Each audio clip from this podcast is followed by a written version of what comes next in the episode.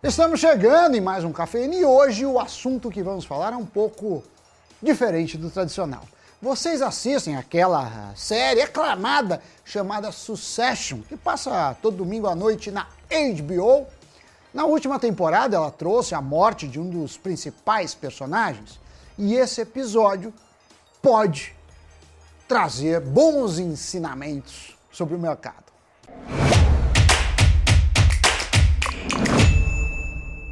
Salve pessoal, Sammy Boy, olha, já gostei desse programa. Succession tá no top 3 das minhas séries prediletas de todos os tempos até agora. E aliás, quem me indicou pela primeira vez foi ele, o homem, o mito, a lenda Sammy Boy. Pois é. Bom, e a gente deixou para falar sobre esse assunto agora para não dar spoiler, né? É que no terceiro episódio da temporada que tá passando agora, algo completamente inesperado acontece: a morte do Logan Roy, o protagonista da série, interpretado pelo brilhante Brian Cox. Mas se por um acaso você que nos assiste não acompanha a série, não se preocupe que a gente explica de forma resumida do que se trata. A história de uma empresa gigante do setor de comunicação dos Estados Unidos, do tamanho, sei lá, da Disney ou da Fox, o seu fundador, que é também o CEO da empresa, já está com uma certa idade e durante as temporadas os filhos vão tentando provar que tem condição de assumir o cargo do pai. Nesse fatídico episódio, a respeito do qual a gente vai comentar, esse magnata da mídia, que apita em tudo no grupo, admirado, adorado, extremamente temido, o fundador e CEO Logan Roy morre durante um voo. Mas durante as temporadas, nenhum dos filhos se prova apto bastante para ocupar o cargo, ao menos aos olhos do pai. Ele até começa a se movimentar para vender a empresa, que era uma companhia de controle familiar, mas com boa parte das ações listadas em bolsa. E em meio a uma negociação bilionária com um gigante tech, o Logan Roy, que estava no comando de toda a transação, parte dessa para melhor. E aí, a gente tem uma cena que é muito interessante para quem gosta de mercado.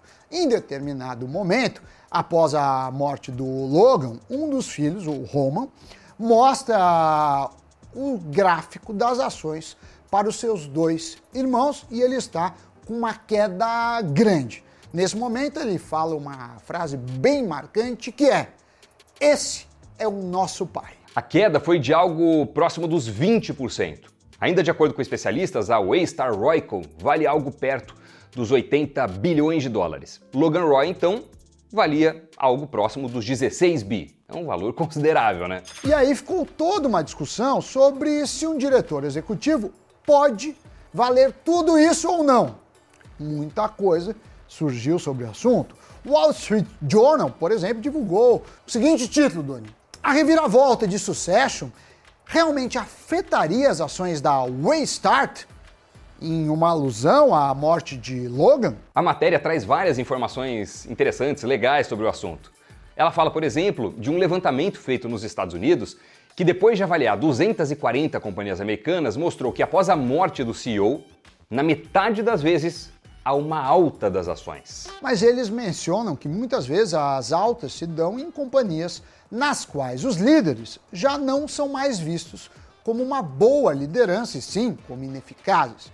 O próprio autor do estudo fala que isso é um tanto macabro e que o mercado às vezes gosta das mortes. De qualquer forma, esse não foi o caso na série Succession. O Logan Roy ainda era visto como um homem forte, extremamente forte, e seu posto não tinha um sucessor claro definido. Ao mesmo tempo, seus filhos, que têm mais chances de ocupar o cargo por conta da participação da família na empresa, não são vistos como preparados, totalmente aptos para assumir o cargo de vez frente ao mercado. É legal também observar no episódio que a morte se dá em uma sexta-feira, em um avião, e há toda uma movimentação dos funcionários para tentar segurar o anúncio para depois do fechamento do mercado. Qual a ideia por trás?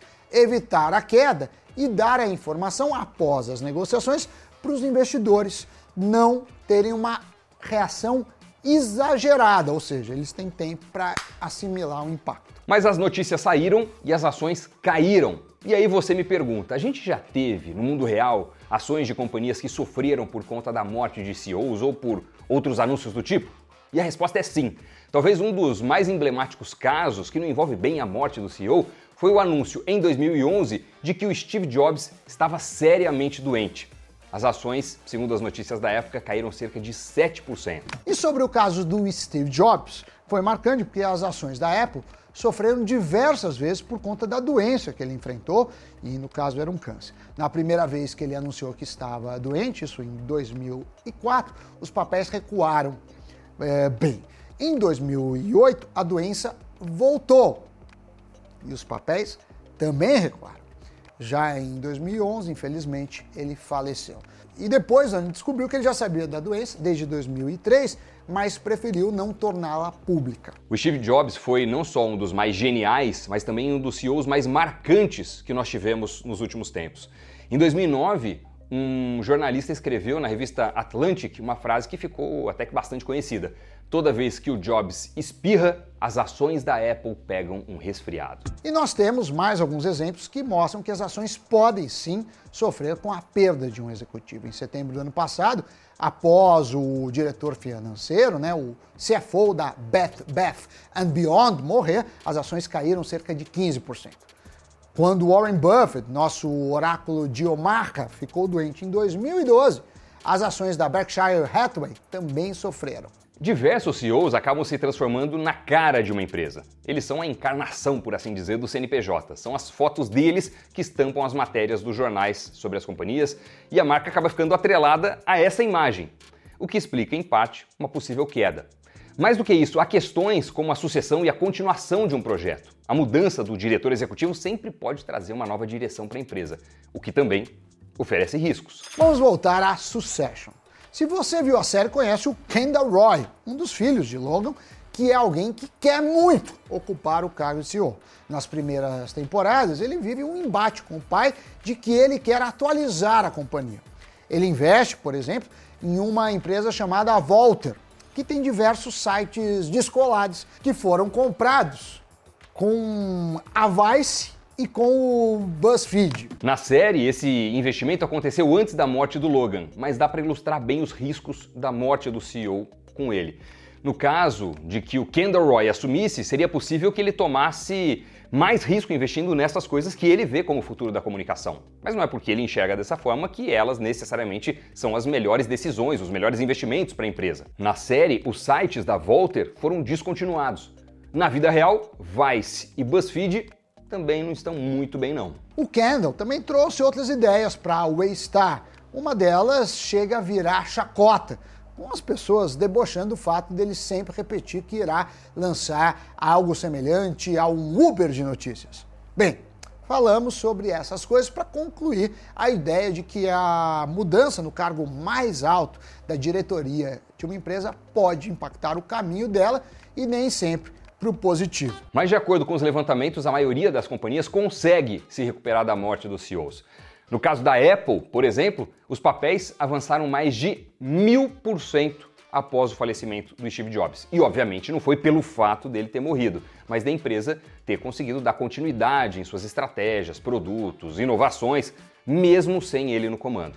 Na série Succession, a gente ainda não tem certeza de como o processo vai se dar, já que faltam alguns episódios, quem sabe até temporadas para a história toda chegar ao fim, né? Além desse ponto, vale a pena assistir a série para entender diversos assuntos do mercado financeiro, além de ser uma série muito bem produzida, bons atores, enfim, prato cheio. Os roteiristas, é, inclusive, contam com a ajuda de especialistas e executivos. Mas me contem, algum de vocês já assiste e é fã da série, como é, acontece no nosso caso? que estão achando delas. E para quem não está acompanhando, gostaram do assunto de hoje? Olha, Sammy Boy, eu gostei e muito. Eu acho que a gente podia fazer isso mais vezes. Você não acha não? Tem sugestão de algum outro seriado ou filme até para a gente fazer um paralelo com o mundo real dos investimentos? Deixa aqui o seu comentário, sua sugestão. Se estiver curtindo o programa, contribui com o seu like e vamos para o Giro de Notícias. A Embraer e a sueca Saab lançaram uma linha de produção para jatos de combate Gripen no Brasil. O movimento é visto como um fortalecimento da parceria entre as empresas à medida que o país avalia a possibilidade de novas encomendas da aeronave. O Brasil possui um contrato envolvendo 36 desses jatos, mas tem considerado aumentar esse pedido em meio a demandas da Força Aérea Brasileira. A Vale e uma empresa francesa de ferro sustentável assinaram um acordo que busca soluções para a produção de aço neutro em carbono, a partir dos briquetes de minério de ferro da mineradora brasileira. As companhias vão estudar a construção de uma planta para produzir briquetes para redução direta a partir de minério de ferro de alta qualidade na Vale, na França. Anunciado pela mineradora em 2021, o briquet é um aglomerado de minério de ferro que reduz as emissões no processo de fabricação de aço na rota de alto forno e que emite menos CO2 do que a pelota na sua fabricação. Os dividendos da gigante do petróleo Saudi Aramco superaram a remuneração aos acionistas dos próximos cinco maiores pagadores globais juntos. A distribuição de lucros paga ao governo saudita e outros investidores em 2022 de 75,8 bilhões de dólares foi a maior de qualquer empresa de capital aberto. Esse aumento por si só seria equivalente ao total estimado de dividendos anuais da Microsoft. Notícias giradas, muito obrigado a você que acompanhou o Cafeína até o finalzinho. Muito obrigado por se inscrever no nosso canal Invest News em nome de toda a equipe. Valeu, Sammy Boy, pela parceria. Bons investimentos e até o próximo programa. Tchau. Valeu, Doni. Até a próxima. Tchau, tchau.